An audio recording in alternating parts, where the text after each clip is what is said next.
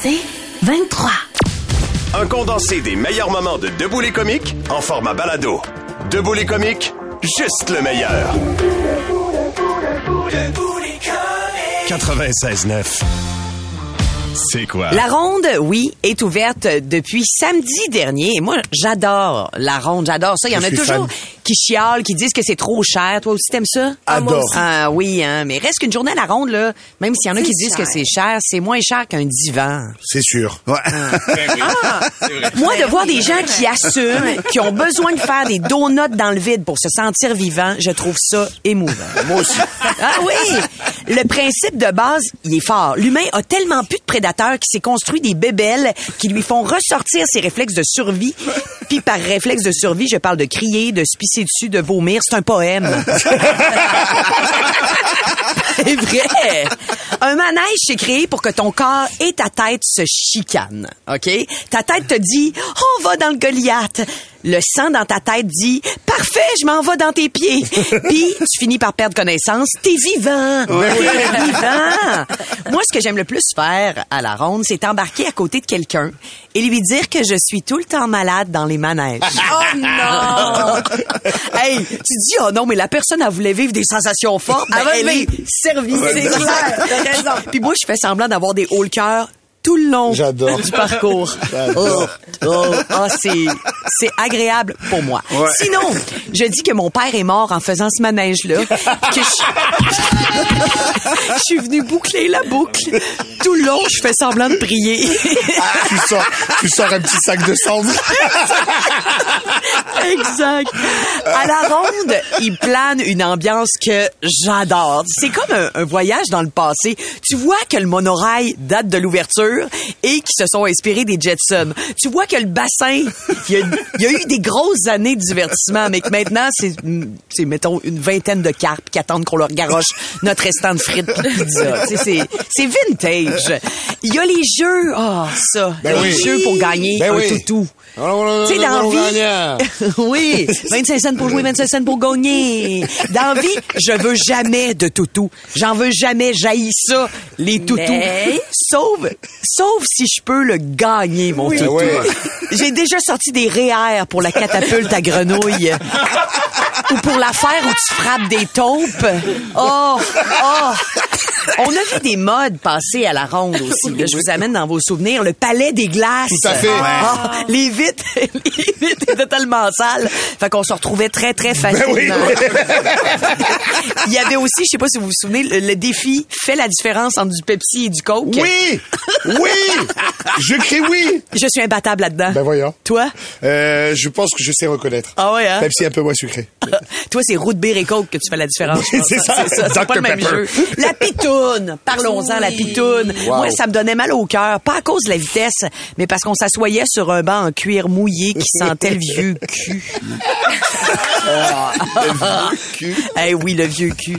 L'époque où le boomerang était le malaise le plus élevé, vous vous souvenez de ça? Oui. Là, ils l'ont déplacé dans le monde pour enfants. C'est- c'est rien maintenant, c'est rien.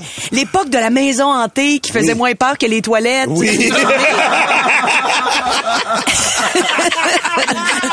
Les toilettes. L'époque où la ronde vendait ses passes de saison direct dans les écoles secondaires. Oui! T'es cool, t'es hip, t'es frappé dans le mille, complètement débile, va à la ronde. Et c'était tellement hot. J'ai vraiment hâte d'y aller. Je suis pas encore allée, même si c'est ouvert depuis une semaine. Je suis pas allée.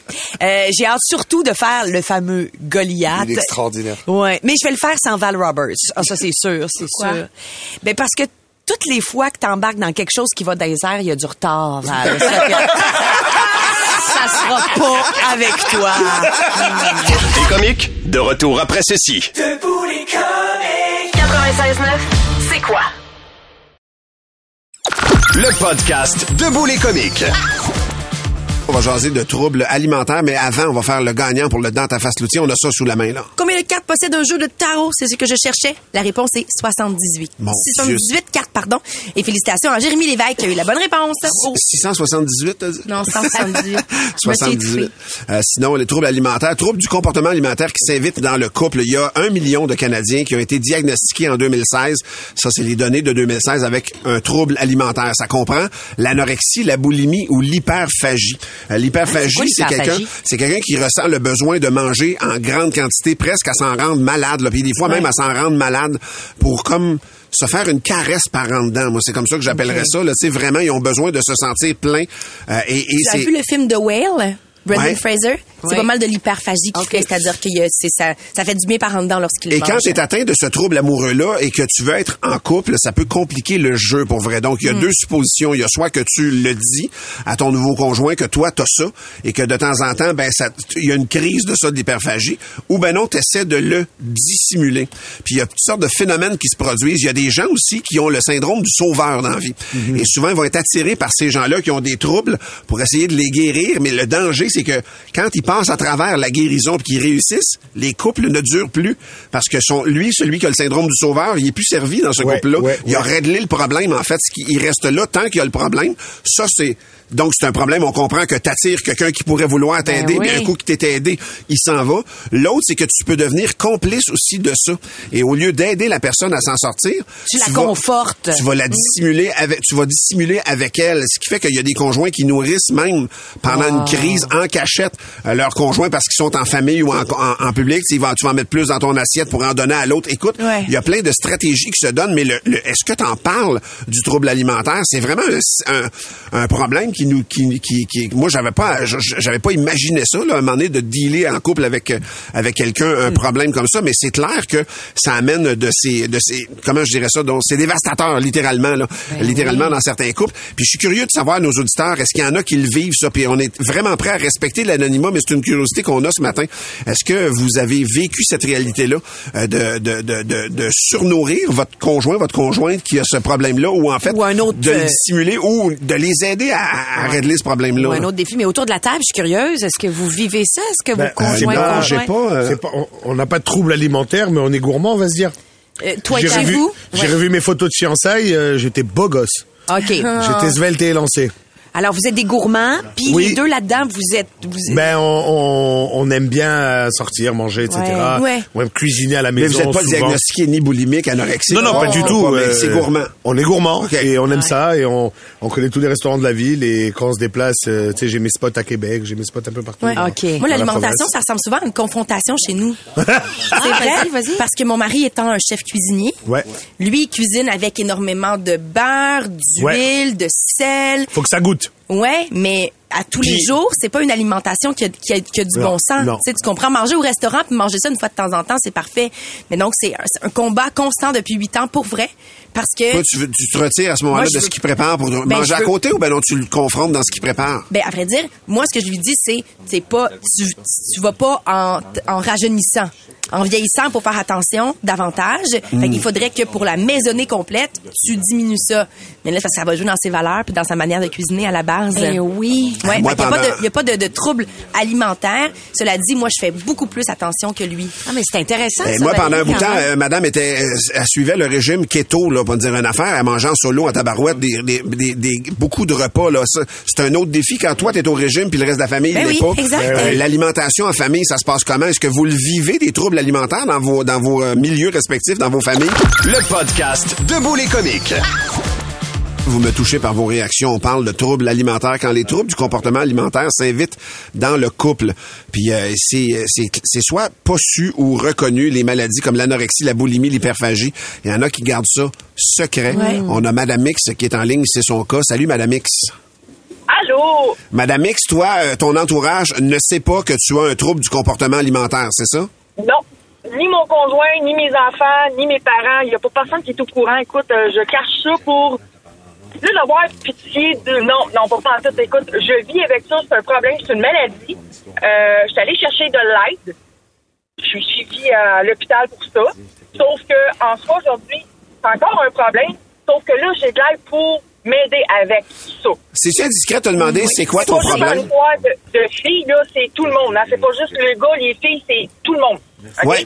Est-ce que est-ce que c'est Euh, On Excuse-moi. voudrait savoir, Madame X, c'est quoi exactement ton trouble du comportement alimentaire? la que tu... boulimie. OK. La boulimie. Je m'empêche de manger à ma faim parce que j'ai j'ai peur d'être trop pleine. Je sais pas comment l'expliquer, là, mais euh, je m'arrête avant que c'est ça, je je sois vraiment trop pleine. Puis, euh, je suis sélective dans qu'est-ce que je mange. si j'aime pas, ça rentre pas. Des fois, je peux passer une journée sans manger. Ah ouais. Oh, Tu jeûnes beaucoup. Et, et- est-ce que c'est dur sur la vie familiale? Eux autres, ils ne savent pas. Donc, toi, toi, tu portes ça tout seul. Ça doit être épouvantable, là. Ouais. Tu penses pas que le partager, mettons, avec ton conjoint, ça t'aiderait? Euh, non, parce qu'écoute, euh, là, après ça, je vais me faire checker, fais attention à ce que tu manges. C'est- C'est ça que je veux pas. Ouais. Me faire contrôler par mon entourage. Je comprends, je comprends. Écoute, je te souhaite plein de Oh, plein de oui. paix là-dedans, puis que tu trouves que tu trouves un, un- un chemin en fait qui te qui, qui, qui est plus confortable, Madame X. Merci d'avoir pris du temps pour nous, c'est touchant. Attends, je peux vous arrêter deux secondes? Ceux qui ont problème a- anorexique ou boulimique, allez chercher de l'aide. OK? C'est une maladie, ça, ça part pas tout seul, cette affaire-là. Allez chercher de l'aide. c'est ça que j'allais dire. Ton message est beau Ouais. parce que toi, quand même, t'es Tu allé le fais. chercher de l'aide, donc t'es en processus, puis c'est, c'est ça qui est important. Me- Merci, Madame pauvre X. monde, ont honte de ça. Mais t'as pas à avoir honte de ça. C'est un problème, c'est une maladie. Allez chercher de l'aide, c'est vraiment important. C'est très clair. C'est très clair ton message. On a une autre Madame X qui veut nous parler. Salut, autre Madame X. Bonjour. Toi, ton trouble alimentaire se manifeste comment et qui est au courant? OK. Dans le fond, mon conjoint est au courant. Euh, mes enfants et ma belle famille ne le sont pas. OK. Donc, c'est un trouble de l'hyperphagie. En fait, euh, je mange tellement, en fait, que soit je m'en rends malade. Euh, par exemple, que je vais au restaurant. Euh, je peux pas prendre une coupe de vin parce que quand je me lève de ma chaise, euh, parce que je vais manger avant le restaurant, au restaurant, après le restaurant et avant de me coucher. Donc, j'ai tellement mangé, en fait, que mon ventre enfle. J'ai l'air d'être enceinte de au moins 7-8 mois facilement. Euh, mais une fois que je vais à la selle, là, ça, ça passe tout. Là. Tu Je paye 125 livres, c'est pas un problème. Euh, c'est juste très difficile à cacher là, parce que je gonfle tellement. Euh, je me suralimente. Là. Tu Toutes les soirs avant de me coucher, je peux manger comme 6 toasts facilement. Euh, j'ai vraiment C'est à tous les soirs, à, à tous les jours ou c'est des phases que t'as, mettons, c'est des crises entre guillemets là? Euh, c'est sûr que pendant les crises, c'est pire parce que je vais vraiment me suralimenter là au point d'être malade. Euh, mais à tous les jours, là, c'est comme ça. J'ai peur de comme pas être. euh, j'ai un trouble pour prendre du poids. Ça a toujours été difficile pour moi. Fait que c'est comme si je voudrais me suralimenter pour être capable de compenser là-dessus. Je sais pas comment l'expliquer. là. Comment ton chum a, comment ton chum a reçu ça quand tu lui as dit que t'avais ça dans la vie? Puis tu sais au début de ta relation là?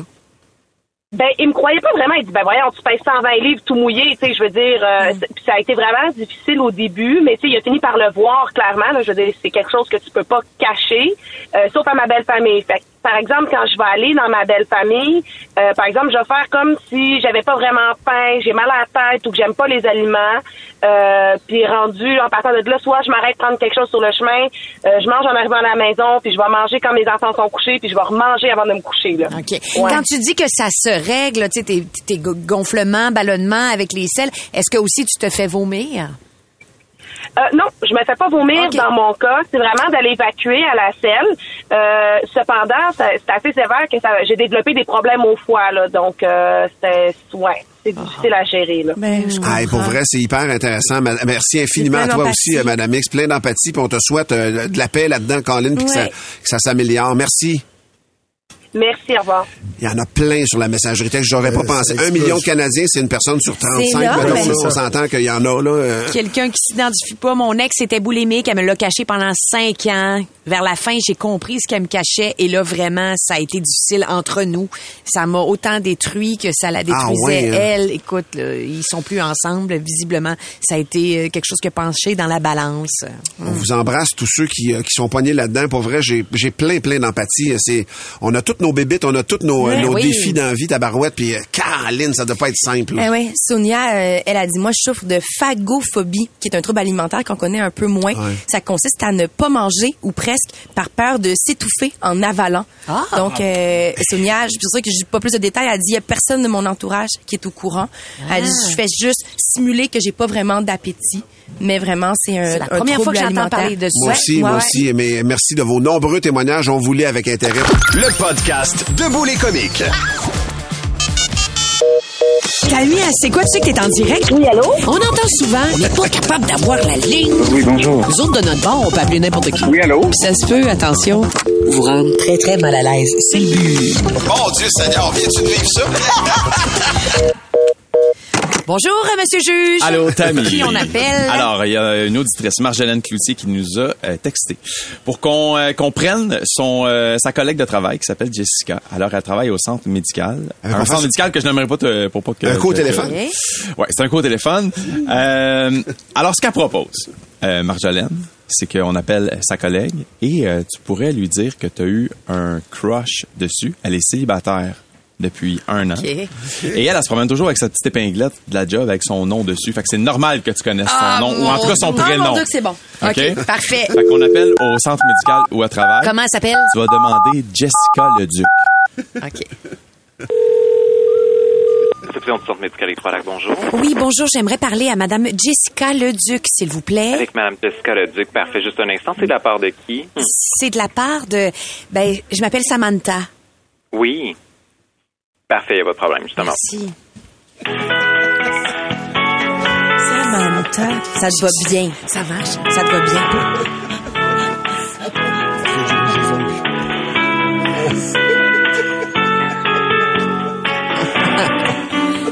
Elle va dire Samantha, je connais pas de Samantha.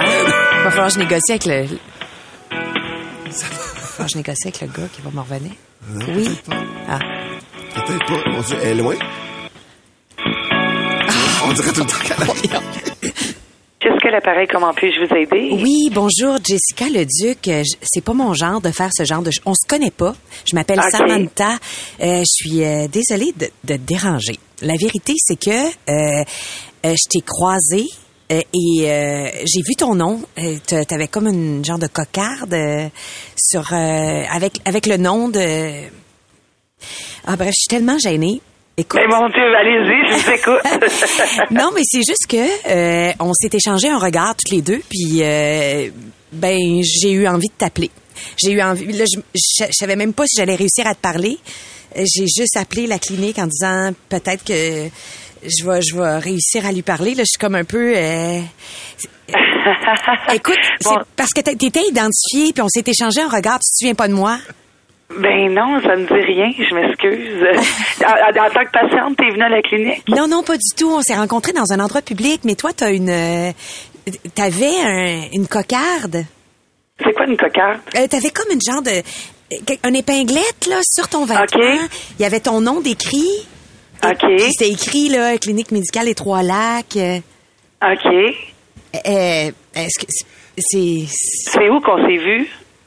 Ça serait à la pharmacie? Tu te souviens À la pas? pharmacie. Ah, je suis tellement mal à l'aise parce que tu te souviens- non, il n'y a pas de problème. Ah non, ça me gêne tellement. C'est tellement le genre d'affaire que je ferais jamais. Mais, mais écoute, tu m'as envoyé des signes, là. Ben voyons donc, pourtant, je, je suis pas... euh, J'étais habillée en bleu. euh, je m'excuse. J'ai les cheveux bouclés. à quelle pharmacie? Ben. Ah, Jessica, on dirait que tu veux pas collaborer. Je me sens trop mal à l'aise. Je vais être obligée de te dire que tu es en direct à la radio. C'est ça que je vais être obligée de te dire. Ben voyons donc. Puis que je suis en train de te niaiser à cause de Marjolaine Ah! Cloutier. Sacrement, qu'est-ce que c'est ça? Mais t'embarquais pas dans le jeu de la séduction. Ça te tentait pas pantoute de, de, ton- de tomber en amour avec Samantha. Ben voyons. Là, Marjolaine Cloutier, elle nous écoute au 96.9. C'est quoi? Elle nous C'est en-. Oui, Puis c'est Marjolaine Cloutier, tout c'est de sa faute, je ne suis qu'une instrumentalisation. Ben oui, non, je peux pas croire. Hey, on te salue, salut tes collègues, puis toute la gang je- du centre médical. Eh ben, un gros merci. Mais t'es dur, t'es dur d'approche. Regarde, j'étais comme, ben voyons donc, je suis comme même pas aux femmes, là, je comprends pas, là. En tout cas, tu vas rester célibataire si tu collabores pas de même.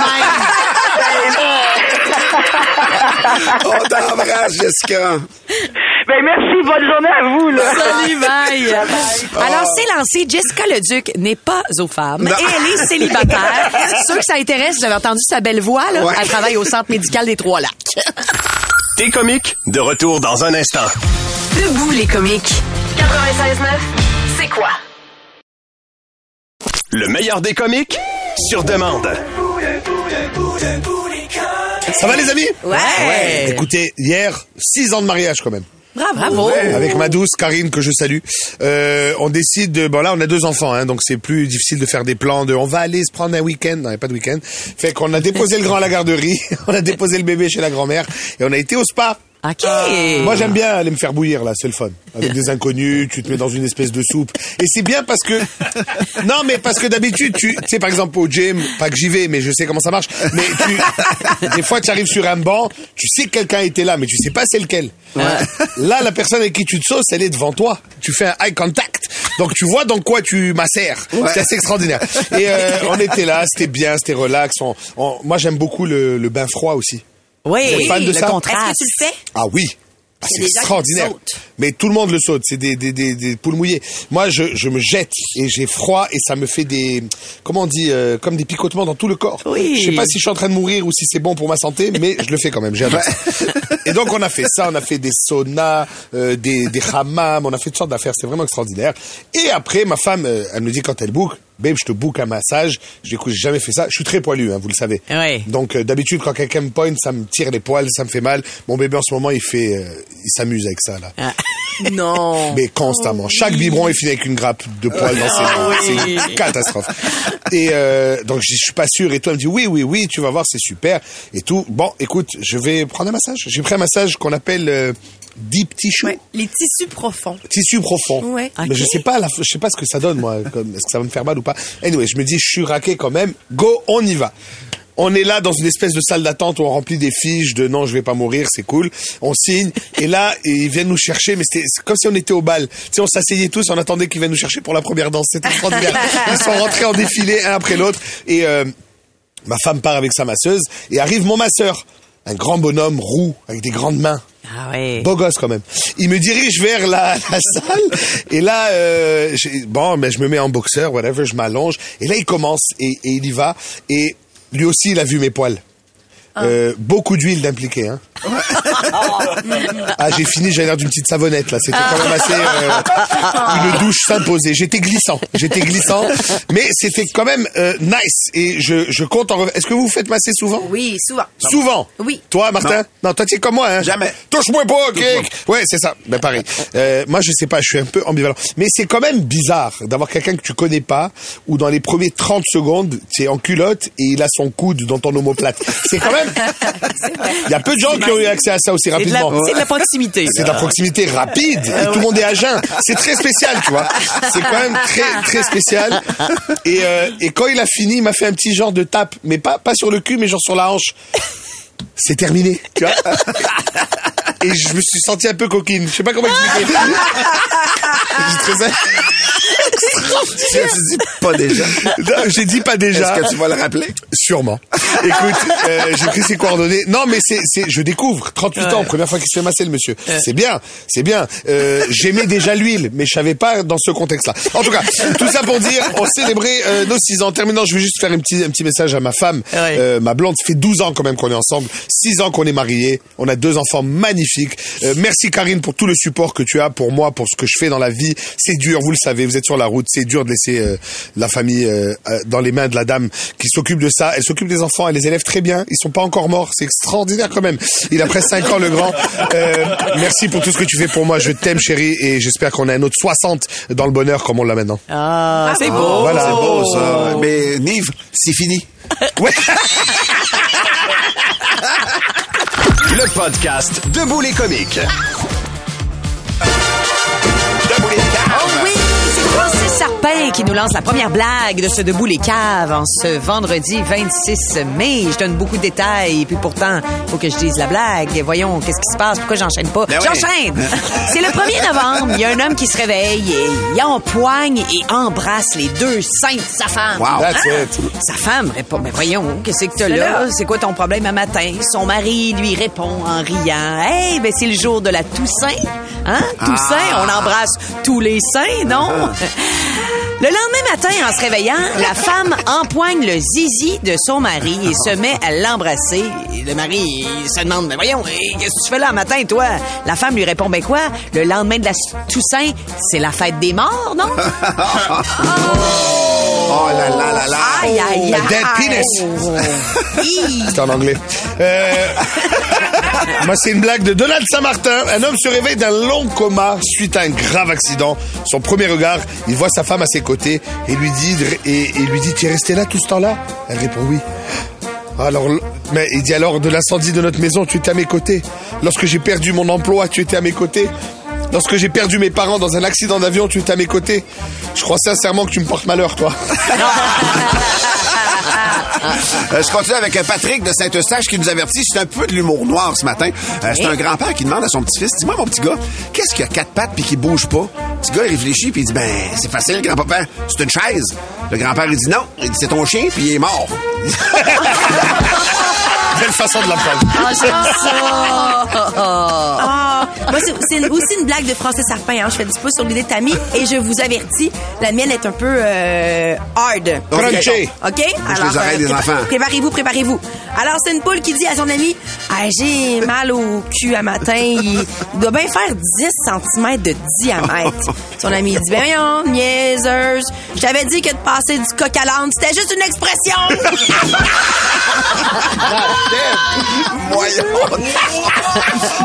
À 7 heures. Ah, c'est excellent. J'ai tout le temps prendre, Ah. Ah mon Dieu, il y a un petit défi. C'est Éric Gagnon qui nous l'a envoyé sur la messagerie texte, mais c'est la petite vite de son garçon, Christophe Gagnon, qui va à l'école secondaire de Mortagne. OK? OK? Alors, faut pas que je l'échappe, faut, faut que je la fasse bien. OK, vas-y, un vas-y. petit défi. Prends ton temps. Dans quel livre on peut apprendre à faire du ski? Dans quel livre pas. on peut... Dans li... Ah, dans l'encyclopédie. Ah, merde! Dans l'encyclopédie. Dans l'encyclopédie. Pour plus de tes comiques, écoute 96.9 C'est quoi du lundi au vendredi dès 5h25 ou rends-toi sur c'est quoi.com.